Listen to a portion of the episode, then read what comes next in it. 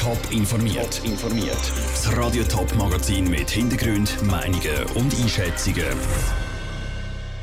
Was der Postautoskandal für Konsequenzen hat und was Politik zu diesen Konsequenzen sagt, das sind zwei von den Themen im Top informiert. Am Mikrofon ist der Peter Hanselmann. Schwarze Wolken über einem gelben Reis. So könnte man farbig zusammenfassen, was rund um die Post passiert ist. Heute ist der Untersuchungsbericht zum Postautoskandal veröffentlicht worden und der bestätigt, was schon seit dem Februar klar war. Bei Postauto sind fast zehn Jahre lang die Gewinne im Regionalverkehr kleiner gemacht und angegeben worden, als sie effektiv sind. So hat Postauto Subventionen vom Bund und dem Kanton erschlichen und eingesagt. Dass ein staatsnaher Betrieb und dann auch noch das drittgrößte Schweizer Unternehmen so abschießt und der Staat abzockt, schockiert die Beteiligten. Andrea Nötzli. Tatsächlich eigentlich äh, überschütternd gewesen. Jahrelang ist manipuliert worden. Das ist ein kollektives Versagen gewesen, ist auch der ganzen Kontrollmechanismen. Es war systematisch und das ist das, was einem erschüttert. Es ist kein einfacher Gang vor die Medien für den Urs Schwaller, Verwaltungsratspräsident der Schweizerischen Post. Er präsentiert das Ergebnis der Untersuchung und muss sagen, dass bei Postauto tatsächlich beschissen worden ist. Ein Vertrauensbruch, sagt der geschockte Urs Schwaller. Dass wir im Eigner gegenüber Subventionen einverlangen, die uns nicht zustehen, dass das über 10, 15 Jahre, vielleicht länger kann dauern das geht nicht. Und das hat mich eigentlich am meisten bewegt. An sich, dass das möglich ist ist, dass das möglich ist im Unternehmen über die ganze Zeit ober. Die Konsequenz? Die Gesamtgeschäftsleitung von Postauto muss gehen. Es soll in Zukunft genauer auf die Finger geschaut werden und die 80 Millionen erschlichenen Franken werden an Bund und Kanton zurückgezahlt. Massnahmen, die so richtig sind, meint auch die zuständige Bundesrätin Doris Leuthardt. Das sind immer auch Menschen, damit verbunden, die jetzt den Job verlieren. Also das ist in dem Sinne auch eine, eine, eine schwierige Situation, aber wir hätten jetzt das müssen machen. Das ist richtig und ich glaube, es ist auch ein starkes Signal, dass, dass man einfach das Gesetz einhalten und wenn man das nicht macht, bewusst nicht macht, dann gibt es Konsequenzen. Für die Post heisst es jetzt Vertrauen gewinnen und das Image wieder aufpolieren. Es ist ein Generalverdacht, wenn man die Post runter tut. Das hat die Post nicht verdient.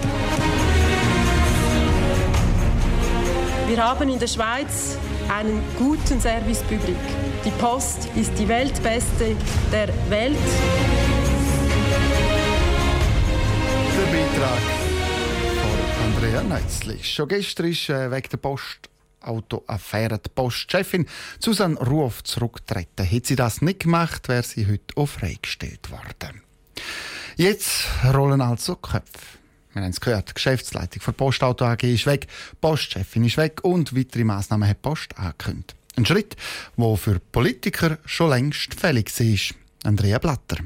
Diese Ankündigung hat vom ganzen Massnahmenpaket für am meisten Furore gesorgt. Die ganze Geschäftsleitung der Postauto AG wird freigestellt. Für Thurgauer SP-Nationalrätin und Präsidentin der Verkehrskommission Edith Graf Litscher ein logischer erster Schritt, aber noch nicht genug ich erwarte auch von der Post, dass sie eine neue Kultur aufbaut, weil die aktuelle Situation zeigt ganz klar, dass sehr viele Leute gewusst haben, was da abläuft, aber es ist einfach von sehr vielen Leuten toleriert worden, weil sich das einfach so eingependelt hat. Die ganze Geschäftsleitung und Postchefin Susanne Ruf sollen schon seit Monaten oder zum Teil Jahren wissen, dass das Unternehmen Subventionen abzweigt. Für den Zürcher SVP-Nationalrat aus der Verkehrskommission, der Gregor Rutz, unverständlich man kommt dann eben nicht ganz daraus, haben das die Leute nicht gemerkt oder haben sie es nicht wollen merken. Darum bin ich froh, dass man jetzt die Fragen endlich anschaut. Da müssen wir Ordnung haben. Es kann nicht sein, dass man da Gewinn auf die Seite schafft, sich da am Schluss vielleicht sogar noch selber bereichert. Aber nicht nur intern bei der Postauto AG, sondern auch extern haben mehrere Stellen versagt. Unter anderem die KPMG, wo eigentlich Geschäft von Postautos überprüfen. Dass die einfach nichts will gemerkt haben, versteht Gregor Rutz überhaupt nicht eine Revisionsgesellschaft sollte ja eigentlich den gesetzlichen Rahmen kennen, wo eine Gesellschaft, die sie anschaut, schafft. Und das sind Fragen, die wir schon lange aufgeworfen haben und die jetzt hoffentlich geklärt werden. Post klärt die Frage, indem sie ab nächstes Jahr mit einem anderen Revisionsunternehmen zusammenarbeitet. Und sie setzt alles daran, um so Fälle in Zukunft zu vermeiden. Aktuell läuft immer noch eine Untersuchung von der Postautoaffäre vom Bundesamt für Polizei FEDPOL. Wenn auch der Bericht von dieser vorliegt, dann müsste die Post noch mal über die Bücher. Ist die Graf Litscher sicher? Die Angelegenheit ist noch nicht erledigt. Zuerst müssen jetzt die beiden Berichte umfassend aufgearbeitet werden und dann, wenn alles auf dem Tisch liegt, die vollständigen Konsequenzen gezogen werden.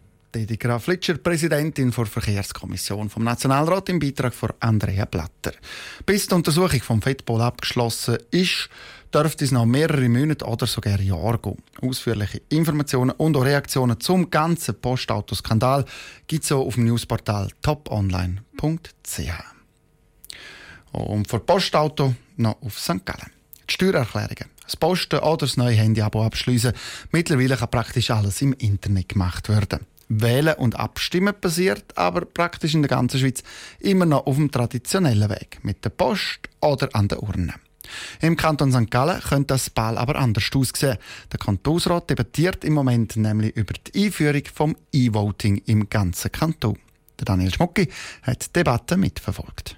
Seit dem letzten Herbst können im Kanton St. Gallen die Bewohner von fünf Pilotgemeinden elektronisch abstimmen. Das heisst, sie müssen nicht mehr Stimmkuvert ausfüllen und zurückschicken, sondern können ihre Stimme bei einer Abstimmung ganz einfach am Computer abgeben.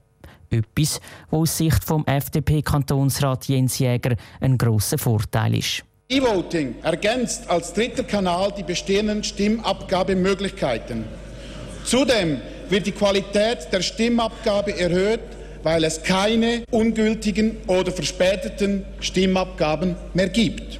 Die Rückmeldungen aus den Pilotgemeinden sind durchwegs positiv. Das Ziel der St. Galler Regierung ist, dass ab dem Herbst nächstes Jahr nicht nur noch die fünf Pilotgemeinden, sondern alle Gemeinden im Kanton elektronisch abstimmen können. Was der SVP überhaupt nicht passt. Sie ist nämlich kein Fan von E-Voting. Zumindest im Moment noch nicht, stellt der Kantonsrat Erwin Büy klar. Am meisten zu diskutieren gegeben hat bei uns die Frage der elektronischen Stimmabgabe. Wir haben allergrößte Bedenken gegen die Ausweitung über die heutigen fünf Pilotgemeinden hinaus. Die SVP kritisiert vor allem, dass die Sicherheitsrisiken für das E-Voting noch zu gross sind. Wegen dem kann beim aktuellen E-Voting-System nicht einmal garantiert werden, dass die Daten der Wähler sicher sind. Die Sicherheit beschäftigt zwar auch die Befürworter. Ihre Bedenken sind aber deutlich kleiner, sodass sie das E-Voting auf den ganzen Kanton ausdehnen wollen. Der Beitrag von Daniel Schmucki. Die Debatte zum neuen Gesetz über Wahlen und Abstimmungen im Kanton St. Gallen das, die läuft immer noch. Radio Top informiert, sobald es einen Entscheid gibt. Top informiert, auch als Podcast. Mehr Informationen gibt es auf toponline.ch.